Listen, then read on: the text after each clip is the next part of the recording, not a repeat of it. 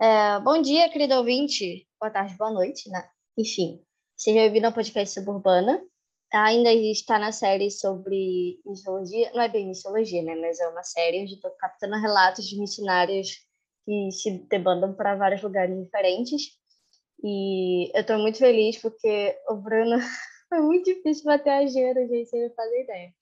E ele está aqui agora para trazer umas histórias muito legais. E eu estou muito feliz de você estar aqui, Bruno. Bom dia. Tudo bom? Como é que você está, filho?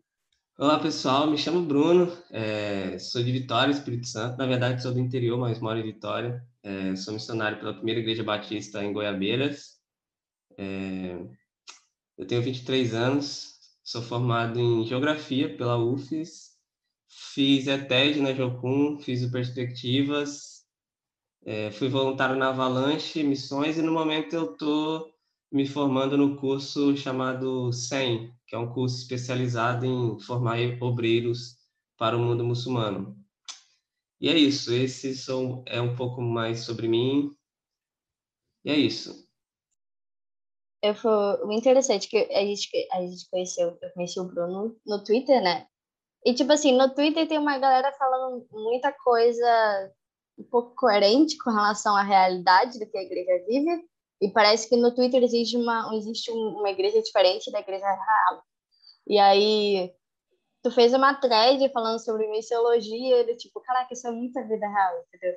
E aí eu comecei a seguir, daí aí fiz o curso contigo, daí a gente conheceu e agora ele está aqui. E agora é, você estava falando sobre a Jordânia um outro dia, que eu acho muito massa, muito massa, porque tem poucas pessoas que falam sobre isso, sabe? Geralmente as pessoas que estão lá não falam muito porque, né, bem que não pode, por questão de segurança. Mas aí, agora que você está aqui, se preparando para voltar para lá, eu estou muito curiosa para saber da sua experiência, para poder compartilhar com as outras pessoas. Então, Bruno, como é que você foi parar na Jordânia? Então, na realidade, eu deveria evitar esse tipo de exposição agora, mas é, como eu estou no tempo de preparo, digamos que eu não estou na, na linha de frente lá dos, do governo, então, por enquanto é tranquilo, assim. Eu evito apenas publicamente, porque de vez em quando aparecem uns árabes nas minhas redes sociais, inclusive eu acabei de bloquear um ali, não sei como que eles surgem lá, gente. Mas como que eu parei na Jordânia? Eu tava, eu me formei em julho de 2019 e logo que eu me formei, um dia depois, eu peguei um avião e fui para Curitiba fazer TED. É, eu estava com muita vontade de fazer TED, eu estava com muita vontade de servir integralmente em missão fazia um tempo, mas meu pastor me segurava. Então, depois que eu cheguei na Jocum, é, minha mentalidade é que eu ficaria no Brasil, no, no meu prático, mas eu nem tinha passaporte, inclusive, mas na segunda semana de Jocum, Deus já falou comigo sobre a Jordânia sem sequer terem revelado que teriam prática para a Jordânia. Então, eu comecei a sentir algo sobre Oriente Médio, Ásia, eu comentava isso com meus amigos e eu nem sabia quais seriam os práticos. Então, quando eles revelaram os práticos, o primeiro prático que falaram foi Jordânia. Naquele momento, meu coração parou por 20 segundos assim, eu falei, meu Deus, não é possível. Então, eu comecei a orar, porque eles incentivam a gente a orar, orar para que Deus confirmasse ou falasse conosco, né? Então, Deus continuou confirmando Jordânia comigo, falou comigo umas sete, oito vezes sobre a Jordânia, falou na Bíblia, falou por meio de sonho, falou em intercessão, falou de forma muito específica. Tudo que eu pensava, eu orava e Deus me dava uma palavra. Então, eu não tinha recurso, é, eu tinha que levantar 10 mil reais em dois meses, e eu não tinha condições de trabalhar naquele momento, porque eu estava estudando integralmente na Jocum. Então, eu comecei a contactar parceiros, amigos, igreja, família, e em dois meses eu levantei 10 mil reais. Deus levantou 10 mil reais para mim, essa é a realidade, através de pessoas que me amam, né? Então, fui para a Jordânia em outubro de 2019 foi a experiência mais louca que eu tive na minha vida, apesar de ter ficado apenas 45 dias na primeira vez. É, a gente viu muita coisa assim que abriu muito a nossa mente.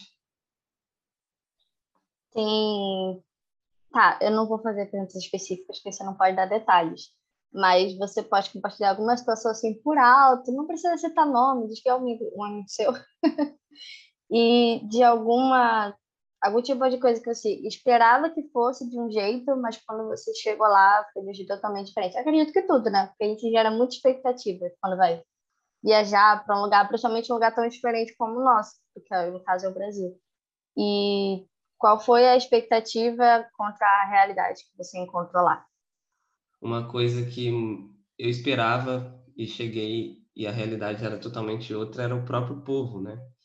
Porque normalmente a gente se prepara antes de ir para campo, pesquisa sobre o local, conversa com pessoas locais, missionários no caso. Então nós esperávamos um povo muito fechado no sentido de até de certa forma grosseiro conosco. Nós pensávamos que seria uma certa não sei perseguição, mas assim, nós pensávamos que não teria como a gente exercer aquilo que nós fomos chamados e que a gente teria que esconder que era cristão no local, mas a realidade é que nós chegamos lá, nós encontramos um povo muito acolhedor, tanto cristãos refugiados quanto os muçulmanos, é um povo muito alegre, né? Sentíamos sim uma certa opressão é, e a nossa visão, inclusive, sobre a mulher muçulmana, ela, ela é um pouco diferente da realidade. Nós pensamos que é sim uma questão de opressão à roupa e tudo mais, mas nós encontramos lá mulheres felizes debaixo do véu, né? Nós encontramos mulheres alegres, brincalhonas, elas brincavam, zoavam com a gente quando descobriam que éramos brasileiros, principalmente. Então, o povo em si é muito diferente daquilo que nós esperamos. Muitas vezes, quando se fala em Oriente Médio, as pessoas no Ocidente pensam que em cada esquina você vai encontrar um homem-bomba, você vai encontrar alguém com um colete para explodir. Mas a realidade não é essa, assim. É, são pessoas muito acolhedoras, muito hospitaleiras. A forma que eles tratam suas visitas é, assim, excepcional e a gente tem muito a aprender com eles. Acho legal você falar sobre isso, porque isso acaba tirando um pouco do nosso próprio preconceito, né? Porque a gente tem uma ideia, né, de como é que é as coisas lá, e aí, às vezes, as pessoas têm medo de, de ir para lá por conta de coisas. E, sei lá, né? A favela do Rio parece ser muito pior de vez em quando. Não sei. É, Mas. a, nós temos muitos preconceitos, assim, assim como eles também têm conosco, né? A, a cosmovisão ocidental olhando para o Oriente é distorcida e a do Oriente olhando para o Ocidente é distorcida. Muitas coisas que nós vemos nos jornais é, acontecem, mas não é uma regra, sabe? Quando a gente olha para o Oriente Médio como um povo que, ah, eles vão explodir, o, o Islã ele vai te explodir, acontece, infelizmente acontece. É, mas a gente tem que lembrar que acontece, mas na história da igreja, em muitos momentos também, é, a igreja também agiu de forma errada, né? Houveram aqueles que eram extremistas, há ainda muitos fundamentalistas, então, assim, é, não é uma regra, existe é, eles estão presentes, mas não tanto quanto nós pensamos, né? E não são todos, é a minoria. Eu, eu, o brasileiro ele é muito bem-vindo em qualquer lugar. Eu acho isso muito impressionante. A gente meio que esquece disso, né? O brasileiro esquece que se ele colocar uma camisa de time e uma bola de futebol, é um estereótipo bem ruim, na verdade, né? Mas é uma coisa que abre muitas portas. E aí o brasileiro é conhecido em praticamente qualquer lugar do mundo. E aí, né? Isso é uma, uma mega vantagem para gente. Mas, enfim. É, eu queria saber, você encontrou alguma igreja cristã por lá? Ou, era, ou essa igreja funcionou em casas? Como é que... Você não pode falar muito sobre isso, né? Mas eu queria saber, assim, é, o que, que Deus está fazendo nas pessoas lá? Porque acredito que apresentar o evangelho para eles deve ser uma, maneira, uma coisa diferente, né? porque eles têm uma perspectiva a respeito de Jesus diferente das que a gente tem. Então, eu, como é que é apresentar o evangelho? O que, que Deus está fazendo nas pessoas naquela, naquele lugar? É, então, na verdade, há igrejas, sim, no Oriente Médio, não apenas na, na Jordânia em si, mas até em países mais fechados como a Síria. É, nós servimos uma igreja local lá, uma igreja batista, na Jordânia só possui igrejas históricas, não é como no Brasil que você pode abrir uma igreja em qualquer local e só colocar um nome lá. Lá são igrejas históricas, batista, deve haver presbiteriana, tem metodista, eu sei dessas três. Então, é, mas não é tão frequente e não em todos os locais como aqui, porque lá tem em torno de 2,3% de cristãos e evangélicos menos de 0,5%. Então, há igrejas católicas, ortodoxas e tudo mais. É, e Deus está fazendo algo lá. Eu vou contar uma mini experiência aqui, uma mini experiência não, vou contar brevemente uma experiência que aconteceu. Um dia nós estávamos em equipe, nós distribuímos em trios e duplas para orarmos na cidade nós, em que nós estávamos, no vilarejo que estávamos. E quando nós estávamos quase chegando em nossa casa, eu estava orando e falei: Deus, traga missionários para cá, desperte a sua igreja nesse local para que essas pessoas te conheçam, para que eles proclamem para essas pessoas. No mesmo momento, parou um carro na minha frente, estava eu com mais duas amigas assembleianas. É, e eu falei, meu Deus, eles ouviram nossas orações aqui e devem estar achando que a gente está proclamando, é a polícia secreta ou é algum árabe radical, mas não. O cara começou a falar em árabe conosco, é, imagino que minha cara de árabe é, faça com que eles pensem que eu falo árabe.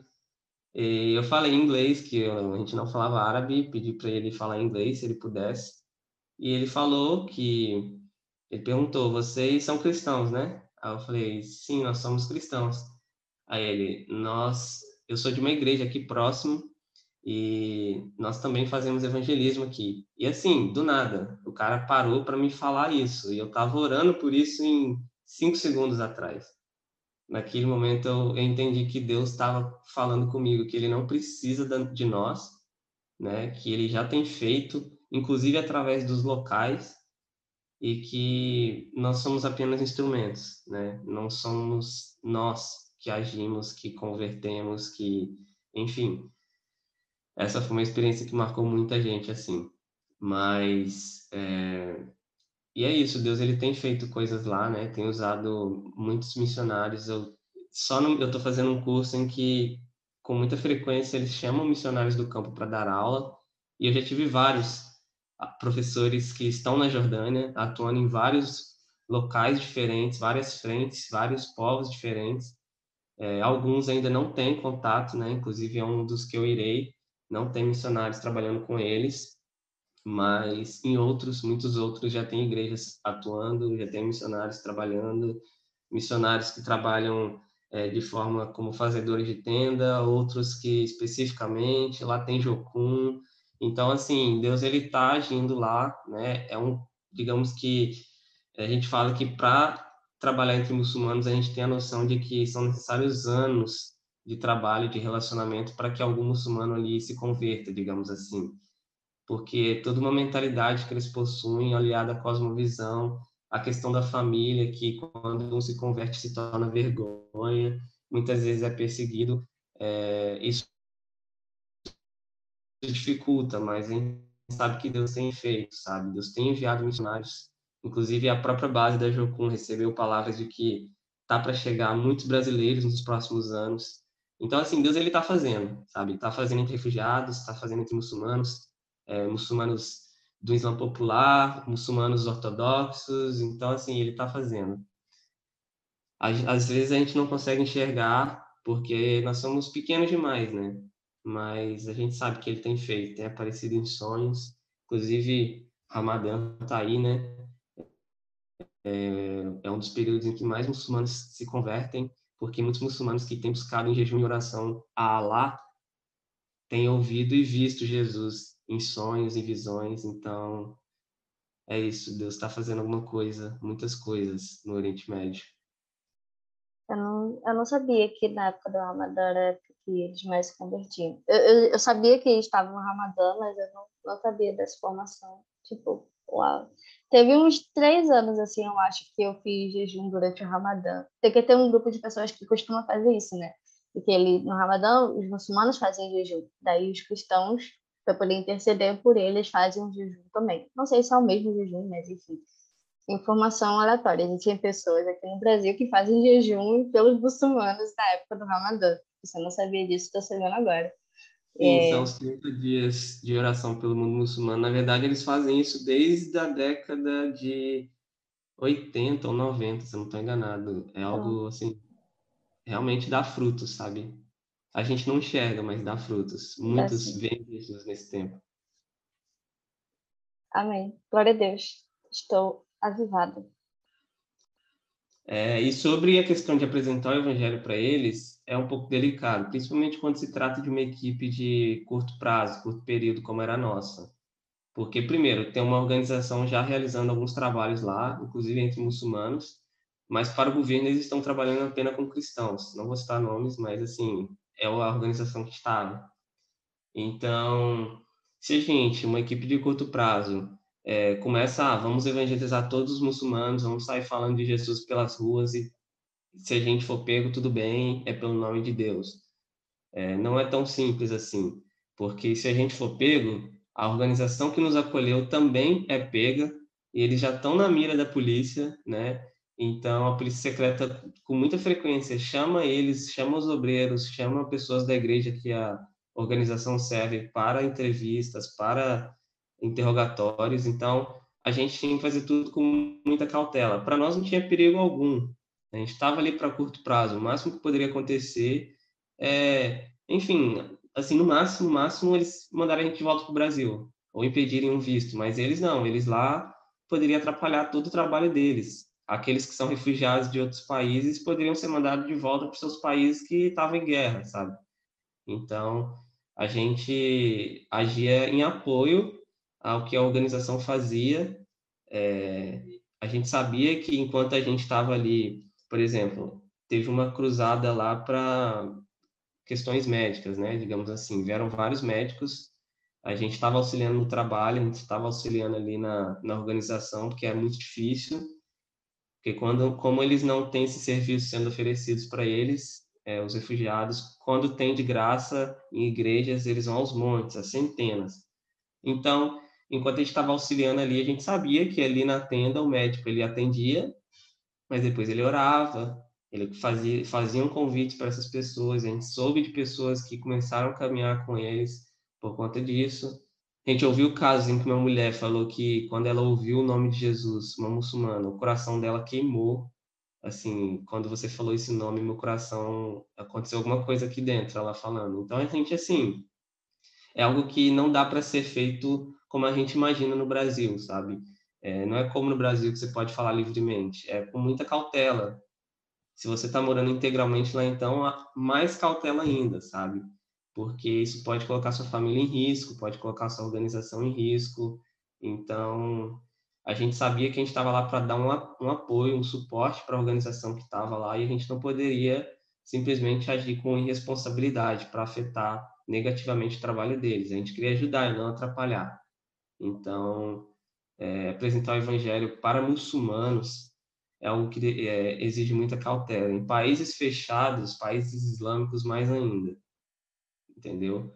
Porque normalmente é feito através de relacionamentos, através da amizade e, enfim, com o tempo essas pessoas se tornam mais abertas para ouvir a mensagem, mas ainda assim, durante um bom tempo, eles vão tentar te converter ao Islã também, já que o Islã é uma religião missionária também. Então, é isso, é um desafio muito grande, mas ao mesmo tempo não é tão difícil quanto a gente imagina, porque a gente até fala muito sobre isso nas aulas. Como é uma religião que abarca toda a sociedade, eles não tudo que eles fazem está ligado ao Islã, eles pensam e respiram Alá. Então, eles pensam e respiram algo espiritual. Então, falar sobre coisas espirituais com eles é fácil. Entende? Então, qualquer coisa dá margem para que a gente fale, ei, me conte sobre isso. É, como que é isso aqui na sua fé? Então, eles sempre estão abertos a esse diálogo, à explicação. Eles gostam que a gente pergunte sobre o Islã, sobre o Alcorão. E assim a gente vai criando portas, vai criando brechas ali para a gente pregar, né? E através das pontes que nós usamos, através do relacionamento e o Espírito Santo, principalmente, é, o Evangelho tem sido pregado. É um desafio, mas Deus ele age. Só exige paciência, preparo também, né? Mas Deus faz. Aí já já tá tipo caminhando para o final e eu gostaria que você desse uma mensagem para as pessoas que estão aqui, no caso, para a gente porque assim, nem todo mundo vai para lá, né? E mas agora que você sabe o que acontece lá, você tem uma, uma certa responsabilidade de fazer alguma coisa a respeito. Ou não, dependendo da tua consciência. E eu acredito que já que você tem essa informação você tem a oportunidade de fazer alguma coisa, você pode saber o que você precisa fazer, o que você pode fazer. Como o Bruno já falou, a gente está na, na época do Ramadã. Provavelmente esse episódio vai ser lançado, o Ramadã já vai ter acabado, porque vai acabar no final do mês? Não sei. Me corrija aí, Bruno, por favor.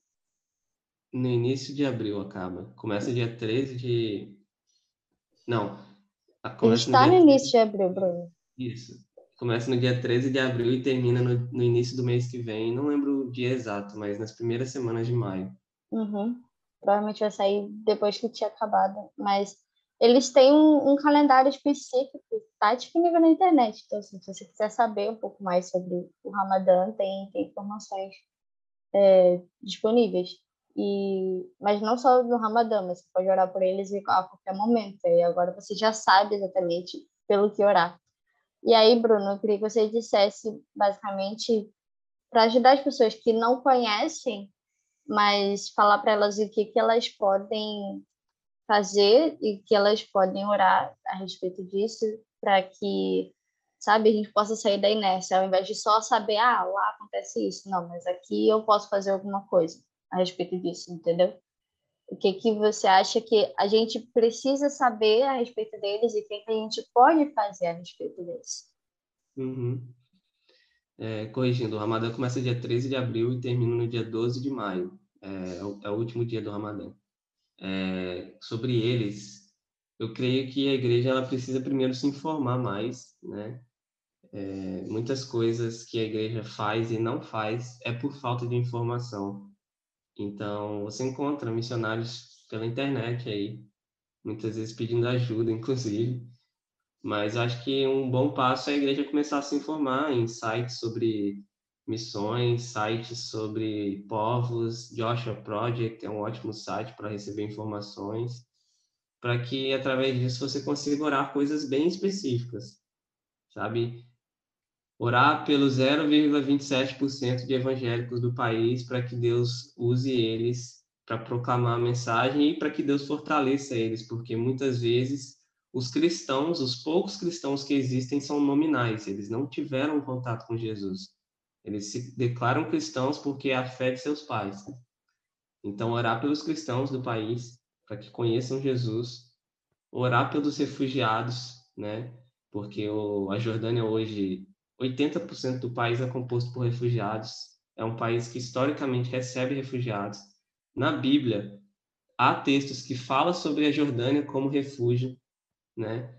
Então, é um país que recebe muitas pessoas que estão em crise, que estão fugindo de guerra, que estão fugindo de caos, que perderam familiares, que perderam tudo, que não tem nada e que o governo local não dá tanto auxílio. Então, a partir disso, você já tem várias coisas que você pode orar aí orar pelos missionários que estão lá, as famílias, as organizações que trabalham com refugiados, que trabalham com muçulmanos, que trabalham através do Business as Mission, é, que trabalha em várias frentes diferentes. É, orar para que Deus sustente eles lá também, principalmente agora com a alta do, do dólar, a baixa do real, a moeda na Jordânia está em torno de oito reais, né? Então, tem sido muito difícil para os missionários que estão lá. É, eu imagino que em todos os outros países também, no Oriente Médio, é, orar para que Deus sustente cada missionário que tem atuado naquele local e também envie outros, porque é um campo muito necessitado, né? É um campo que precisa de muito obreiro. As organizações lá precisam de obreiros. Então é isso. É, creio que o primeiro creio que o primeiro passo é se informar e também orar. E, na medida do possível, contactar missionários lá, conversar, fazer seu apoio é, financeiro também, porque eu tenho certeza que nenhum deles irá recusar. E também orar por aqueles que têm se preparado para ir, né?